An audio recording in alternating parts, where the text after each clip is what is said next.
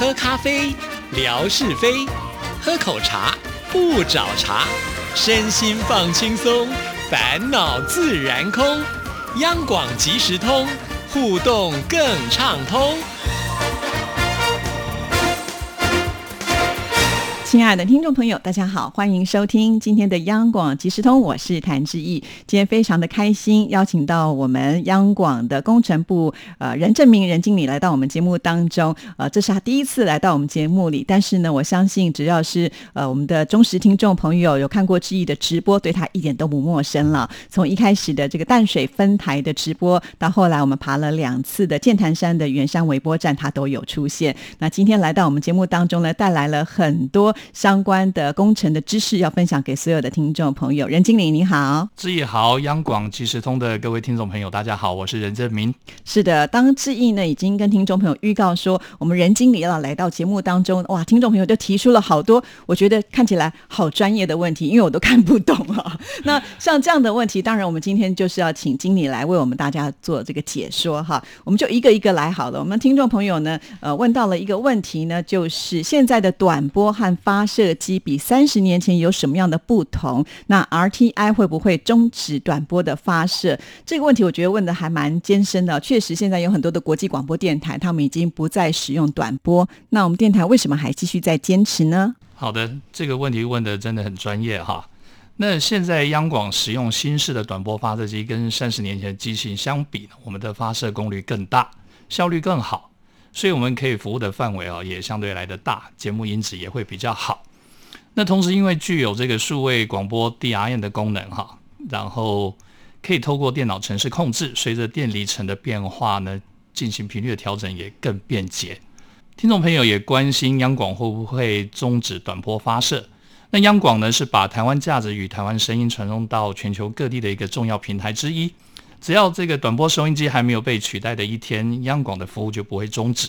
那当然也要靠各位央广即时通的朋友来多多支持与鼓励。嗯，对，确实，其实我们现在有很多的听众朋友，虽然呢会透过网络来收听，因为现在志毅呢会把我们的节目啊制作成就视频，然后直接放在我的微博上，这样子是让听众朋友最方便的来收听。但是我知道有很多就是短波迷，他们还是很习惯式的用收音机去调整，就是即便他听到的是有点凄凄沙沙的声音，然后不是那么的完美，但是他们还是很喜欢就是拨弄这种呃收音机的感觉啊。所以如果听众朋友呢还是有。使用短波收音机来收听的时候，真的要把这样子的一个收听的情况要回报给我们，那这样子也会有助于我们未来在做一些规划的时候做一个很珍贵的参考。因为我相信，呃，收集到这些资料的时候，也会呃对我们工程设计上来讲会有很大的帮助吧。是的，对。好，那接下来呢，呃，这位听众朋友是水流新阳，他问到说，是不是呃要排查发射塔附近的信号的干扰？会有这样的一些问题吗？就是如果说我们要盖这个微波塔的时候，是对，因为在微波塔的这个选址哈，我们要考虑到就是在这个点对点之间有没有其他的障碍物会去遮蔽到我们的这个微波的发射。那其实央广是为了要服务世界各地的听友，我们除了在做这个微波塔的选择之外，跟发射站台哈，我们都会做那个场刊，看看附近有没有其他的电台或是其他的一些通讯设施。来避免干扰。那当然，我们其实比较不会担心附近有干扰源。为什么？因为我们是全台湾所有广播电台功率最大的。嗯，我们不会去担心这个。其实比较担心是听众在接收的时候，他被其他邻近的讯号干扰。那这个时候呢，其实对我们这个广播电台工程的同仁来讲，我们要协助这个听友啊，去克服这个干扰。我们会做频率的变换，还有加大功率。那其实这是我们比较难去克服的，被干扰或是干扰别人。不过呢，我们在每天开播之前哈，同仁都会从那个机房沿着这个传输线到发射塔去进行巡检的工作，确认相关设施正常，才会回到机房开机，来确保这个讯号能够正常的发射。嗯，所以就是为什么我们基地台一定要有这个同仁在值班呢？上次透过这圆山微波站的一个直播，我们听众朋友就会发现，这个是很辛苦的工作，对不对？一去的时候可能就要呃一个两三天要待在这个地方的，不能够回家哈。那晚上的时间也不能够好好的休息，随时都要注意一下最新的这种状况。刚才我们也有提到，就是这个发射塔也可能会影响到其他的部分。那我们刚才提到，因为我们央广是最大的嘛，对。假设如果附近有其他的电台的话，他们可能有他们的。的发射塔。那也许我们因为功率比较大，会不会影响到他们的发射呢？其实一般在做一个电台规划，哈，都会先进行一个频率的协调，好，避免来相近的频率同频或是零频的干扰。在功率的上面也会做一个适度的调整。所以我们在广播电台来分有所谓的 A 类、B 类、系列，那个依照不同电台的功率跟它服务的范围来做一些区隔。那微波的这一块呢，也是就是要避免附近有同样的一个讯号源，哦，所以微波的这个高度也好，角度也好。都会有所错开，就跟我们开车一样，会分线分流。哦，是。对，我常常都是截我们任经理的这个脸书上的一些图片，然后放在我的微博上，我就会发现，前一段时间任经理不是有上这个阳明山竹子湖去拍我们当地的一些铁塔的设备的照片。那我记得好像在附近也有其他电台的这个铁塔在很近的地方，对不对？啊，对。那其实像附近其实有行动电话基地台，嗯，好，那也有其他广播同业的基地台。那但是因为这个频率不一样，所以相对这个彼此受干扰的几率也不大，好，因为频率不一样。是，那就是彼此之间要做一些沟通喽。是，就是先要了解说，哎，你用的是什么样的频率，我用的是什么样的频率，才不会导致说会有重叠的状况出现。那另外就会透过所谓的滤波器，嗯，哦，比如说两个发射源的频率不一样，那我这边可能要装一个滤波器，滤掉对方的频率。哦，对，是，所以还有一些辅助的工具可以使用。好，那接下来这个问题是说，如果发射站故障的话，应该怎么应对？有这个后备的方案吗？这也让我想到，之前我们不是提到这圆山微波站的时候，呃，有这个重新架设啊，重新的把它建立起来。那它在台风吹坏的时候，那我们是怎么样透过呃这个传送呢，让我们的节目没有中断？好的，不同的故障程度哈，我们会有不同的对应措施。小的零件故障不会马上影响到我们的波音，那有的呢可能会跳机造成波音的中断。那这个时候我们经验丰富的同仁就会从设备的这个显示来看，到底是哪里出了问题，需不需要立即停机做检修呢？还是可以等这个波音结束之后再检修？好，同仁会去判断。那如果只是简单的零件故障，哈，就可以马上更换。如果比较严重的话，就要启动备用的这个发射机，或者是通知其他分台协助代播。那我们的微波站来讲，哈，其实它都会有所谓的两套的系统，一套故障它会自动跳到另外一套去。哦，好，那除了微波之外，我们还有透过有线的这个啊网络来做讯号的传输。哇，这种备案听起来好像是蛮多的。对，我们会透过抑制性的网络，因为微波在天上跑，嗯，哦，其实就像。自己说，在在山上有时候风大，好，那可能会造成一些天线角度的一个偏移。偏移之后呢，可能在我们的发射站就收不到讯号。这个时候，我们就会自动切换到网络。是，好，那其实除了这个微波或是网络都断，我们最后还有一个电话界面，就是真的都讯号断了，发射站会打电话来说，我们现在讯号都断了怎么办？我们就马上透过这个电话界面，是，再把我们的节目讯号透过这个电话播送的方式送到发射站。对，那刚才有提到，就是网络算是第二线的一种辅助工具，可是看起来好像它是还算蛮稳定的。为什么就不直接用网络？是可能会有什么样的原因呢？好，网络哈，因为我们这样讲哈，微波在天上，嗯，那网络是埋地下。是，如果一旦碰到淹水或是附近马路施工，不小心挖断了，哦，还是会有这个影响。是，对。那另外，在我们这个做工程来讲哈，操作在这个电信业者手上。设备都在电信业者端，哦，虽然它会确保这个讯号的一个完整性，那但是有什么状况，那我们还是必须要让这个波音可以继续下去。那这个微波呢，是在我们自己来维护，设备也好，零件也好，维修也好，都在我们自己的同仁这边，所以我们比较有信心，在第一时间内故障，我们可以马上找到原因去排除故障。是对，而且我记得我曾经看过一部电影，叫做《ID Four》的第二集，就是呃外星人入侵到地球来，就把所有的网络啊，所有的一切的这种设备都把它断掉了。后来当时呢，在电影里面就是启动了用短波的方式来传递，也就是当这个一切都被屏蔽之后呢，还是只有透过短波最原始的方式，大家才能够收到彼此之间的一个讯息。所以这块就是我们坚守的一个最重要的部分了哦。是，嗯，好，那接。接下来下一个这个问题呢，就是微波的频率非常的高，这意味着空气衰减很大。那为什么不用低一点的频率嘞？哦，这个也是问的相当的专业。是这个不仅仅是专业，而且是科普哈。哦，一般来讲哈，这个微波的频率在三十 MHz 到三百 GHz 之间，所对应的这个波长大概是一公尺到一 millimeter 之间哈，也就一毫米之间。微波的频率呢，它比我们一般在用的这个无线电波的频率要来得高。好，那频率的高低跟每一个频道可以用的频宽哈是息息相关的。这怎么说？例如我们现在在听这个短波广播哈，每一个节目频宽大概只有九 K 赫兹，那它所用的这个频带呢，大概是从三到三十赫兹，这个二十七赫兹的频宽，所以我们在短波听到是单声道，因为它的频宽窄。到了这个数位无线电视使用到 UHF 的频段，每个频道可以用的频宽就变成六 mega 赫兹，那也可以透过这个频道去传送好几套节目。到了网络，它用的这个频率更高，它可以传的这个。讯息量也就更大，那需要用的这个讯息量越多呢，就理论上来讲，就会往越高的这个频率去发展。好，那但是这个频率的高低也有一些特性的限制，例如我们这个中短波，它的频率低可以传得远，高频呢，就像这个听众朋友说的哈，这个衰减很大，再加上不同的通讯系统应用都有一些对应的标准跟规范。好，所以无线电的频率使用会依照这个国际电信联盟的一个规划，才不会形成干扰，或是制成一套无法共通的情况。是。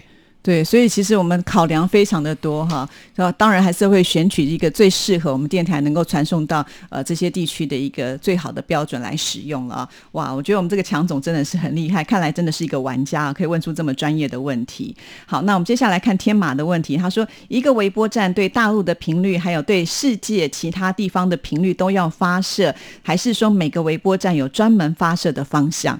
啊，这个问题也是非常专业哈。那其实微波站的功能是作为讯号的中继传输使用，也就是它会具有一个方向性点对点的传输通信架构，会有专门的一个发射方向，是啊，一站一站的传递。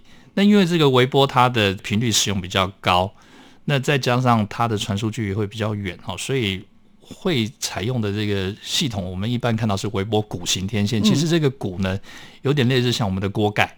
哦，我们就把它想象成是一个凹面镜。嗯，那天线在中间，这个电波呢就会像个光束一样，很笔直的传送到下一个接收站。是，好，那就不同于我们一般所听的广播，它是一个大范围甚至是更远距离的一个广播的方向。微波我们一般的民众他也没有办法收听，因为它传送的这个角度很窄，那再加上它频率高，也不是一般的接收机。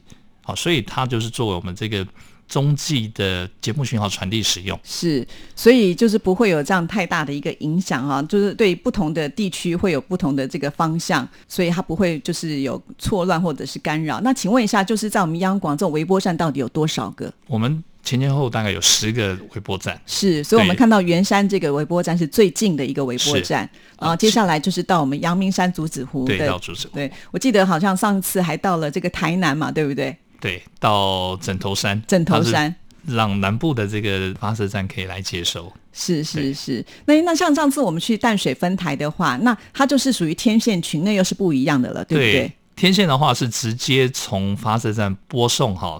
透过电离层到听众的收音机，嗯所以它播的这个无线电波的频段是我们一般收音机可以接收的频段。是，所以这是不一样的功能，对不对？对。也就是说，我们的这个发射塔应该算是一个接收器跟发送器，然后再把它传送到我们各个分台，再透过各个分台的这些天线，然后呢，再把它传送到我们听众朋友的收音机。我这样解释是对吗？是。那为什么要用不同的频率哈？那因为就像刚刚讲的。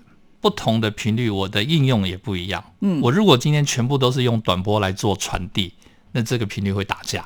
哦，好，那如果我都是用微波来传送，那不好意思，这个微波因为它的那个电波的这个角度很窄，我没有办法去服务广大的听众。再加上这个它有空气的衰减啊、雨衰啊，它也传不远。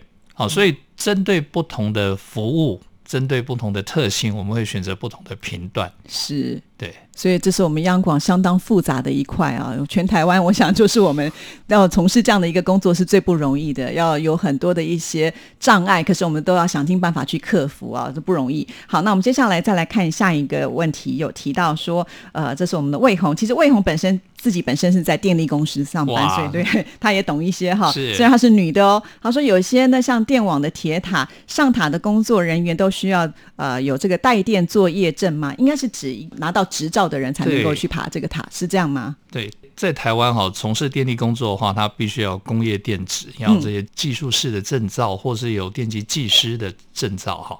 那在央广工作哈，我们上塔。发射塔传递的是电磁波，它跟我们这个电力线的这个输送那个电塔其实状况不太一样。是我们不带电，但是是带电磁波。那这个射频其实转换的是热能。嗯，好，那但是我们今天同仁上塔作业的时候，我们都要把这个发射机给关掉。哦，哦，当然也会有碰到这个所谓的活线作业，就是要测试的情况。那其实，在央广天线这个从事天线工作的同仁哈，他要具备基本的这个电工知识外，还要具备这个机械加工的能力，还有这个高空作业的胆识。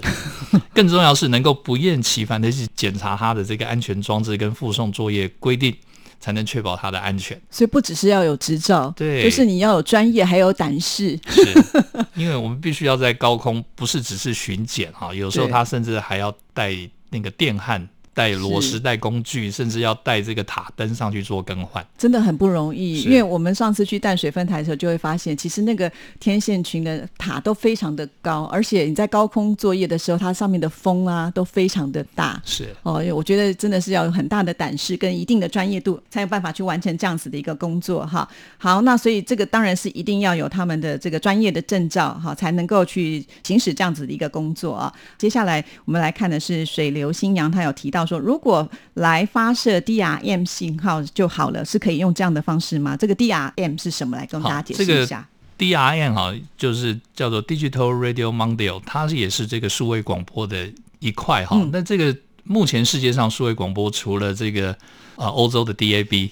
好，那我们这个是大家都比较熟的 DAB，那还有就是美规之前有一个 iBuck，就是带宽内的这个数位类比复式的一个发射，再来就是这个 DRM，DRM 大概运用以这个中短波为主，央广的发射机其实具有 DRM 的功能哦。是哦、好，那我们其实这几年哈，每年的八到九月都会从淡水分台透过这个类比短波的混合传送的方式哈，把央广德语的节目送到德国等的这个欧洲国家，是其实还获得蛮多的回响。我们可以从这个网站呐、脸书上面看到德国的听友在这段时间他们接到这个 DRN 的讯号，其实是非常高兴的，因为从这么远的地方送。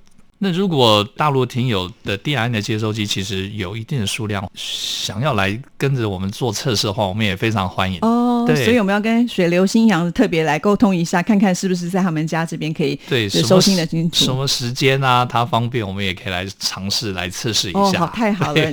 好，那接下来又有一个问题啦，就铁塔每年都要刷油漆吧？好，我们大概不会每年啊，会嗯间隔一段时间哈、但是基本上是每隔两到三年要油漆一次。是是油漆来讲，一般就是把外面这个锈的这个漆啊，把它敲掉，再上这个红丹底漆，嗯，白漆、红漆，总共大概要上到三道。那我们会依照这个铁塔所在的这个位置跟环境不同来进行这个油漆保养的评估啊，因为像上次我们讲在阳明山呐、或是我们到淡水哈、这两个地方，因为阳明山有硫磺气，淡水因为靠海边，这个铁塔遭锈蚀的机会要比其他站台要来得大，嗯，所以安排油漆的频率会比较来得高。那基本上我们除了每天做这个传输线跟铁塔的这个外观的检查之外，每一季我们都安排同仁哦上塔，然后就不管这个塔有没有故障，每一季我们都会上塔去巡检，嗯，看看有没有地方锈或是油漆脱落，需要补漆或烧焊，我们就会立即处理。哇，所以呢，工程部要例行的工作项目还真的是蛮多的哦。对，我想很多听众朋友对于广播工程都是很有兴趣，在未来我们也还是可以邀请任经理来到我们节目当中。其实他除了广播工程之外，他的学问非常的渊博啊。像上次我们去登元山微波站的时候，他也帮我们做了好多好多的解说啊。其实他有很多的宝，以后我们就慢慢的来挖。当然，就希望呢，任经理以后能够多多来到我们央广即时通，直接跟我们听众朋友来做一些互动，没有问题吧？没有问题啊。那个能够上自己的节目，跟央广即时通听友来做线上交流，也是很高兴的事情。哇，太好了！相信听众朋友都已经开始期待了。再一次的谢谢任经理，谢谢志毅，谢谢央广即时通的听众朋友，谢谢，拜拜，拜拜。